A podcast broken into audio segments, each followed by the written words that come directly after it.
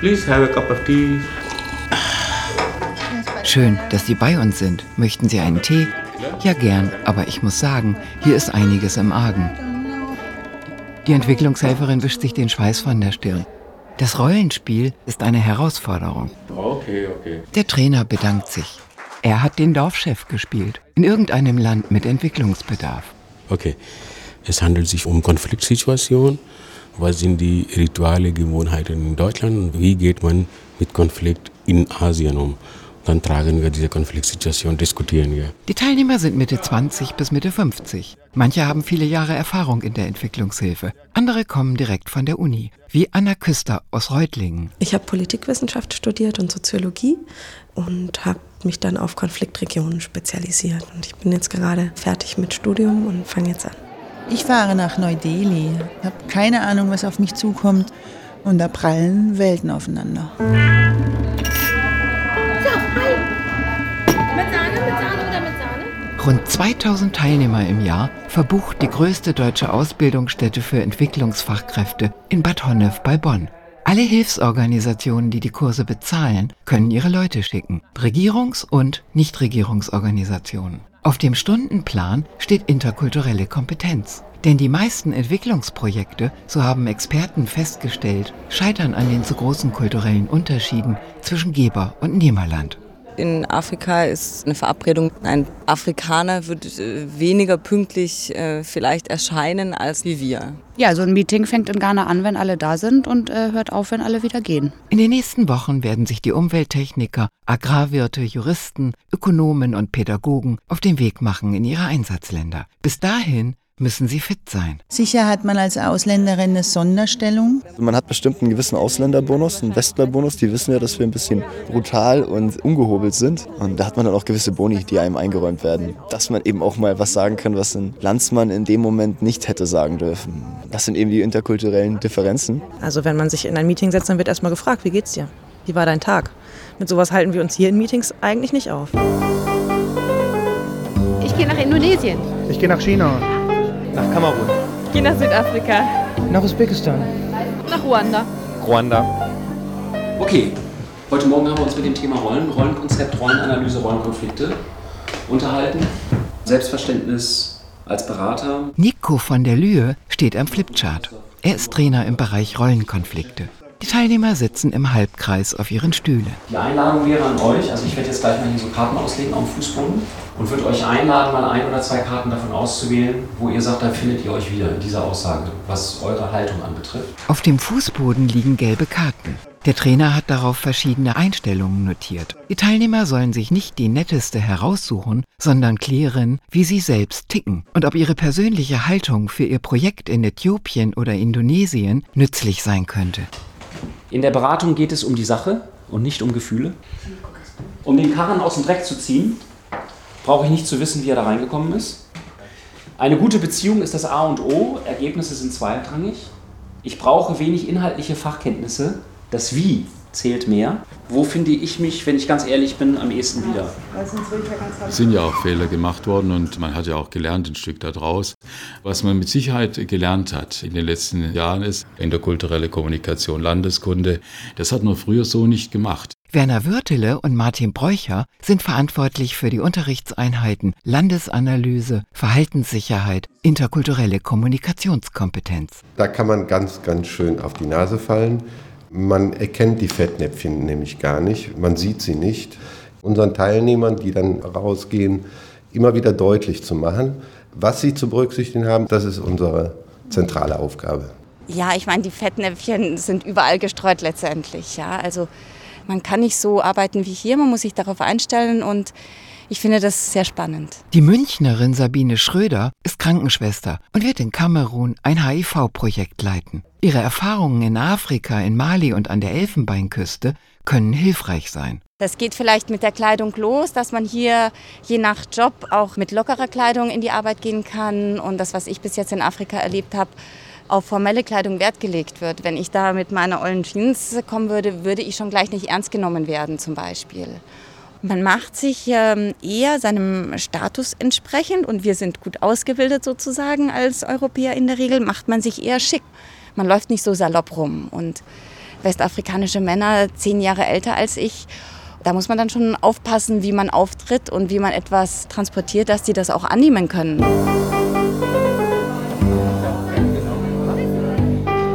Ja, wenn man es so genau nehmen will, dann sind wir die Entwicklungshelfer in Deutschland. Ja, ja, wir entwickeln ja die Leute, damit sie bei uns dann fähig sind. Also insofern ist es dann umgekehrt. Ja. Besonders weil ich aus Ghana komme, dann leiste ich die Entwicklungshilfe hier. Jojo Kubina ist in Deutschland als Trainer für Entwicklungshelfer tätig, damit sie lernen, wie man sich in seiner Heimat benimmt. Bei uns ist ja alles anders. Die Kultur ist anders, die Hautfarbe ist meistens auch anders, die Moral ist anders. Die Leute ticken ja anders, die denken anders. Was schön ist hier, ist es ja nicht unbedingt schön bei uns. Also an allen diesen kleinen Punkten kann man ja scheitern. Also es heißt, bei uns ist Vielweiberei möglich. Ja? Ein junger Entwicklungshelfer, der hört, ah, in Ghana kann man sich äh, mehrere Frauen leisten. Ja? Dann geht er hin und dann denkt er, ja, jetzt ist der Paradies ausgebrochen, ja, jetzt nehme ich mir drei Freundinnen, ja. Und dann wird er zusammengeschlagen. Der versteht die Welt nicht mehr. Ja, ja wieso eigentlich? Hier darf, doch, darf man doch machen. Ja? Nur, er hat etwas nicht begriffen. Vielweiberei schon, aber es gibt Regeln, die muss man dann kennen und auch beachten. Wenn man das nicht tut, dann scheitert man natürlich. Ja? Er versteht die Welt nicht mehr, weil wir ja dann sagen, pass auf, wenn eine Frau zu dir zieht, dann ist sie deine Frau. Ja? Dann bist du verheiratet. Selbst wenn du sagst, nein, ich habe nichts unterschrieben. Ja, bei uns wird ja nichts unterschrieben. Ja? Also diese Vielweiberei, man ärgert sich. Man ärgert sich auf jeden Fall. Das ist sicher für mich von meinem Selbstverständnis her schwierig. Sibylle Hahn aus Karlsruhe wird in Neu-Delhi ein Umweltprojekt leiten. Indien hat zusammen mit Indonesien und Pakistan die weltweit größte muslimische Bevölkerung, 160 Millionen. Es gibt Polygamie und die Frauen sind verschleiert. Also ich glaube schon, dass ich da eher anecken werde oder dass man mit mir vielleicht auch nicht so klarkommt. Ich habe auch gemerkt, wir hatten so ein Fallbeispiel, dass der Trainer eine Teilnehmerin rausgeholt hat und, und mit, mit ihr zusammen wieder hineinging und sie, sie war mit, mit einer Burka von Kopf bis Fuß verschleiert. Das war das erste Mal für mich, dass ich jemanden so nah gesehen habe mit Burka und ich musste erst mal schlucken. Also für mich war das total fremd und auch eher mm, drohend. Und diese Anmaßung für mich, ja, diese Anmaßung, die da dahinter steckt, wie mit Frauen umgegangen wird. Und das ist sicher für mich in meinem normalen Leben eher selten, dass ich damit in Berührung komme. Und ja, ich denke, dass ich sicher, wenn ich dort vor Ort bin, auch schauen muss, wie ich mit meinem Ärger umgehe. Die meisten, die hier sitzen, reisen aus in islamisch geprägte Länder. Das können Länder sein aus Afrika, Asien, arabische Welt. Und Theorie und Praxis können ja teilweise auch relativ weit auseinanderklaffen. Sonja Alevkovic bereitet die Entwicklungsexperten auf islamisch geprägte Gesellschaften vor. Sie war selbst drei Jahre lang im Jemen unterwegs. Jetzt leitet sie im Trainingscamp die Islamkurse und gibt ihre Erfahrungen und auch ihren Optimismus weiter. Es gibt viele, die kommen hierher mit ganz vielen Vorstellungen, was Islam ist und nicht ist. Scharia, Terror, Mullahs mit Bärten und ich weiß nicht was. Häufig die Frage nach der Stellung der Frau. Was bedeutet es, eine Muslima zu sein? Häufig auch mit der Frage, wie weit kann ich gehen, äh, um Themen anzusprechen, also sehr praktische Fragen im Leben, so Alltagsthemen, Umgangsformen. Was darf ich ansprechen, was nicht? Solche Fragen kommen. Ne? Also Unsicherheit, über was kommuniziert man, was leistet man besser? Oder die Muslime sind ja nicht tolerant oder sowas. Ne? Und dann stellt man fest, also es hat nichts mit dem Islam zu tun, hat was mit der Tradition, der konservativen Erziehung oder was auch immer zu tun und dass wir solche Sachen eben auch in irgendeinem bayerischen Dorf vielleicht finden. Ne? Also wenig Toleranz gegenüber Andersdenkenden. Da Yao Shemme Mingxi. Ich weiß noch nicht, ob ich das richtig ausspreche. Der Elektroingenieur Reinhard Sawatzki steht an der Kaffeebar und hat eine Liste mit Vokabeln in der Hand. Ja, ich komme aus dem Ruhrgebiet, aus Gelsenkirchen und äh, bin jetzt 49 Jahre alt und werde das erste Mal rausgehen. Man muss sich fachorientiert ausbilden und dann kommt noch eine Sprachausbildung dazu und das ist für China, ich gehe nach China, ist es dann Mandarin, die Hochsprache. Ende dieses Monats reise ich aus. In China wird unter dem Tisch verhandelt. So heißt es in der Entwicklungshelferszene. Auch das muss man lernen. In der internationalen, auch der deutschen Entwicklungszusammenarbeit gilt China, die zweitgrößte Volkswirtschaft der Welt, als Schwellenland mit Entwicklungsbedarf. Deutsche Gelder gehen nach China und deutsches Personal. Ich arbeite für ein Staatsunternehmen, ein Prüfhaus. Dieses Prüfhaus prüft Produkte, elektrische Produkte, Spielzeuge. Und dieses chinesische Prüfhaus möchte sich internationalisieren. Sie brauchen Akkreditierung vom Deutschen Akkreditierungsrat. Und dabei möchte ich Ihnen helfen. Das sind wohl Gebiete, die wir jetzt erstmalig angehen. Im Einstieg ist man dann natürlich erstmal etwas vorsichtiger. Nhà anh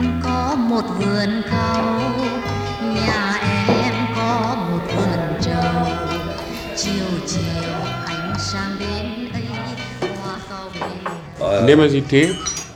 Ich, ich sage Ihnen eins, mir ist es heute ein Anliegen, ganz klar auch Defizite anzusprechen, äh, die für mich absolute Maßstäbe sind für eine künftige weitere Zusammenarbeit. Trinken Sie Ihr Tee, Ja. versüßen Sie Ihr Leben Nein. ein bisschen. Also auch Kritikpunkt an der Stelle. Brunnen bauen und Reis verteilen war einfacher. Die Ansprüche an die modernen Entwicklungsfachkräfte steigen. Wie kann in einem Land mit wenig demokratischen Strukturen ein Rechtsverbreitungsprojekt installiert werden? Der Trainer spielt einen örtlichen Regierungsangestellten und ein Entwicklungsexperte spielt sich selbst. Das, was wir an Defiziten erlebt haben, äh, müssen wir gemeinsam hier äh, feststellen können, dass wir hier Veränderungen schaffen. Ja, wir freuen uns, dass Sie bei uns sind. Äh, nochmal, das möchte ich von Ihnen verbindlich in den nächsten Tagen bis Montag äh, auf dem Tisch haben. Das Entwicklungsland im Rollenspiel und der abendländische Diskurs. Am Seminartisch sitzen die Entwicklungsfachkräfte und sind ratlos. Die Situation ist festgefahren, ist sehr viel Spannung. Was eure, was würdet, würdet ihr vorschlagen? Ähm, ihm dann zu erläutern, wie die Strukturen sind. Ich Schön. weiß, sie kommen aus einer Kultur, äh, die anders ist als unsere und ich habe auch das Mhm. Gefühl, dass sie sich ein bisschen schwer tun damit, ähm, sich in unsere Kultur zu vertiefen. Äh, lassen Sie mich Ihnen einfach mal ein paar Grundprinzipien unserer Kultur erläutern, Ja. die Sie vielleicht noch nicht äh, verstanden haben.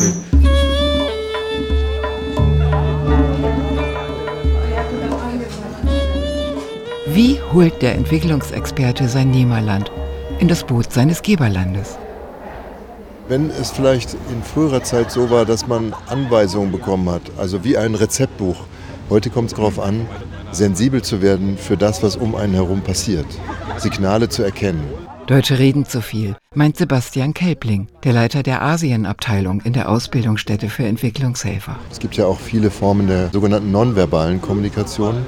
Also ein Deutscher ist gewohnt, verbal sich äh, zu äußern und versteht oft nicht, dass es sehr viel kraftvollere Formen der Kommunikation gibt, die nonverbal verläuft. Durch Mimik, durch Lächeln, durch Gestik, durch Körperhaltung, durch die Art, wie man auftritt, wie man spricht, wie man die Stimme bewegt und dergleichen Dinge mehr. Diese Form der Sensibilität ist bei uns ja zum großen Teil verkümmert und in vor allen Dingen asiatischen Ländern ein wichtiges Kulturgut. Ich werde nach Zimbabwe fliegen, Grenze von Mosambik. Giemma Ilyasu Menelik ist Politologe, Ökonom und Informatiker. Er hat in der Konfliktforschung gearbeitet und sich in diesem Bereich habilitiert. In seiner Heimat an einer Universität in Mutare wird er einen Ökonomiefachbereich aufbauen. Ich habe in einer Kampagne gearbeitet zum Frauenbeschneidung. Ich habe versucht, durch Scheichs die dort aufzuklären, weil in der Bibel steht auch gar nicht, dass eine Frau beschnitten werden soll. Gut, hat nicht funktioniert. Ich habe dann versucht, durch lokale Schauspieler, die eine Drama darstellten, das habe ich versucht, aber hat das nicht funktioniert.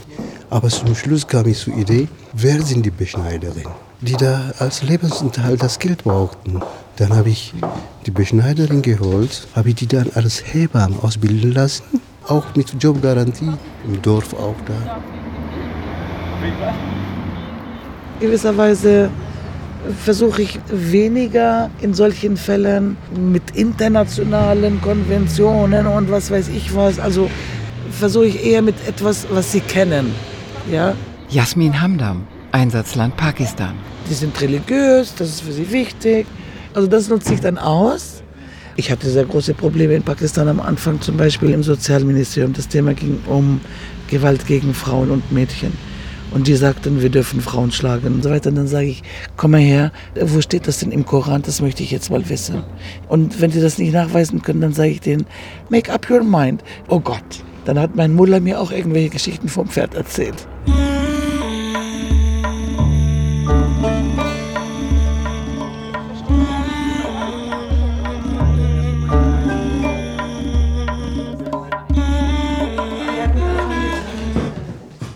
Ich gehe nach Afghanistan jetzt in zwei Wochen zu einem Projekt in Gender Mainstreaming. Fragen zu Frauen- und Männerbelangen. Und das trifft natürlich in besonders hohem Maße auch nochmal auf Afghanistan zu, wo das einfach seine verschiedenen Dimensionen mitbringt in allen Bereichen des Lebens, welches Geschlecht man hat. Die 29-jährige Soziologin Anna Küster. Afghanistan ist ihr erster Einsatz. Weiß ich noch nicht genau, wie das aussehen wird. Es gibt sehr wenig Informationen hier auch dazu.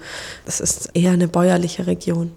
Es ist sehr abgeschnitten, da es mitten in den Bergen liegt. Es gibt nur eine Straße rein, über die der Handel funktioniert, wo dann Sachen, schon allein Diesel und sowas reingebracht werden müssen. Das ist sehr karg alles. Allein die Nahrungsmittelsituation ist im Winter auch wieder schwierig. Also da ist die Region teilweise abgeschnitten. Von daher ist es natürlich gerade die Zusammenarbeit auch mit religiösen Führern wichtig, auch mit verschiedenen religiösen Führern darüber zu sprechen und sich zu einigen, dass die Männer auch ihre Töchter zur Schule bringen und die Ausbildung ermöglichen. Das ist so eine Kooperationsform, wo man dann wirklich das mit den Männern zusammen für die Stärkung von Frauen und zu einer gewissen Gleichberechtigung führt. Also das ist ja nicht so, dass sich das von einem Tag auf den anderen ändert. Also sowas löst sich ja auch nicht einfach auf. Worauf ich mich einstelle, ist, dass man einfach extrem viel Geduld braucht. Man braucht sehr viel Geduld und Sprünge dafür, dort langsame Schritte anzugehen. Kommt ja auch darauf an, wie viel die aufnehmen können, nicht nur wie viel man reinsteckt. Da muss man eben auch deren Kapazitäten sehen. Die deutsche Entwicklungshelferin und ihr Gender-Projekt. Gender-Projekte werden in der internationalen Entwicklungspolitik reich mit Geldern bedacht. Doch wie und ob sie überhaupt gelingen können, das ist in jedem Ausbildungskursus ein Thema für ein Rollenspiel. Es ging um, eigentlich um einen Konflikt, wo zwei Personen eigentlich im Prinzip aneinander vorbeigeredet haben, dass die Frau Frauenforderungen durchsetzen wollte in Männerberufen. Aber der Dorfälteste oder die halt das eigentlich auch nicht wollten.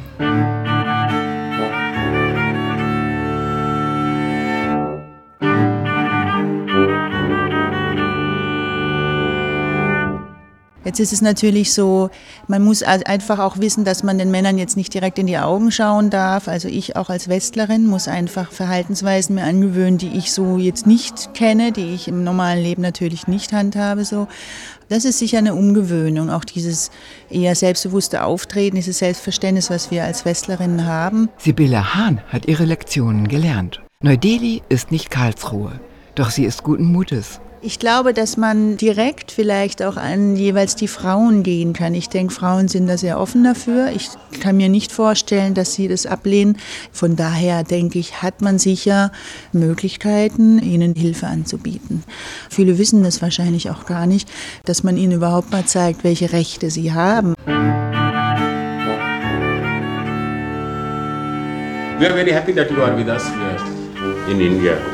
So I'm, I'm, I'm not quite sure sometimes because I want Hmm. to say that um, there are some points I don't think that's just well. Please enjoy tea. This is Darjeeling tea. Das Rollenspiel dreht sich im Kreis. Ich habe, glaube ich, gelernt, äh, dass ich es nie komplett weiß. Ich bin jetzt 20 Jahre in südlichen Afrika, im Wesentlichen in Simbabwe. Konfliktbearbeitung und Friedenserziehung. Ja, also typische Governance-Themen. Jürgen Röver ist seit über 20 Jahren als Entwicklungsexperte in Afrika unterwegs. Nächsten Monat geht er zum vierten Mal nach Simbabwe. Kommen Wertvorstellungen westlicher Demokratien ins Spiel, haben Vertreter aus hochentwickelten Industrienationen die Moral und das Recht auf ihrer Seite. Aber nur zu Hause. Ich habe Erfahrungen gesammelt in Zusammenarbeit mit Leuten, ne, auch im ländlichen Raum. Und da fiel mir schon auf, ja, also dass Leute sehr gut zum Teil ihre Interessen formulieren können.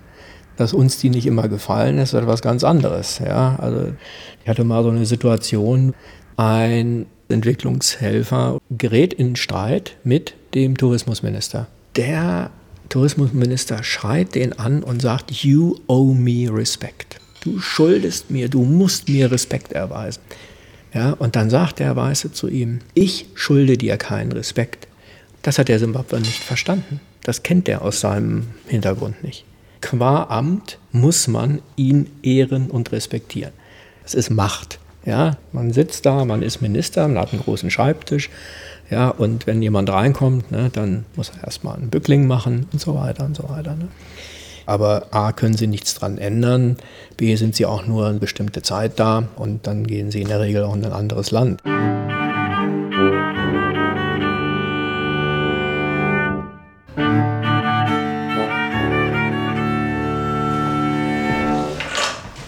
Und ähm, dazu jetzt mal dieses ähm, das, das Seerosenmodell, das will ich jetzt mal kurz vorstellen. Seerose. Also die Blätter und die Blüte ist das, was man sieht. Ja? Das ist eine Wasseroberfläche, das ist sozusagen das beobachtbare Verhalten. Nico von der Lühe, der Trainer, erläutert das Seerosenmodell. Also die Blätter und die Blüte ist das, was man sieht. Ja? Das ist eine Wasseroberfläche, das ist sozusagen das beobachtbare Verhalten. Das, was man sieht, die Blüten und Blätter der Seerose, sind Verhaltensweisen, Gewohnheiten und Bräuche, die veränderbar sind. Nicht aber die Wurzeln tief unten im Wasser, die tradierten Wertvorstellungen, erklärt der Trainer. Die Dinge, die hier unten sind, die sind in uns als Berater, wenn wir als Berater unterwegs sind, sind die sozusagen auf der Festplatte programmiert. Ja? Da können wir nicht viel dran machen. Ja, oder wie viel Geld verliert die Wirtschaft? Jasmin Hamdam, Einsatzland Pakistan. Welchen Zugang haben Frauen jeweils zu den Ressourcen? Wie kann ich die Leute davon überzeugen, dass es wichtig ist? Und muss ich dann diese Fragen stellen, wer hat welche Vorteile zu erwarten? Okay, wir bringen einen Consultant, einen Gutachter, der kann euch genau ausrechnen, welche Vorteile es dem Staat bringt was hat das für einen Geldwert? Man konnte feststellen, je mehr Frauen in der Arbeitswelt tätig waren, umso höher das Wirtschaftswachstum. Ihr verliert ja sonst deren Arbeitskraft. Ne? Und dann seid ihr ärmer. Es lohnt sich in terms of money. Oder was sind die wirtschaftlichen Kosten von Gewalt gegen Mädchen und Frauen? In Dollar, in Heller und Pfennig. Das kann man ausrechnen und sagen, das kostet euch das jetzt.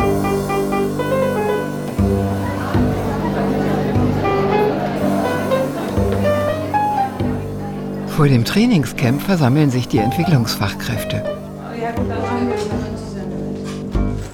Man tritt da bestimmt in Fettnäpfchen. Also da bin ich überzeugt von, dass man da bestimmt das ein oder andere Mal voll auf die Schnauze fällt. Und hinterher denkt man dann wahrscheinlich, ah ja, Mist,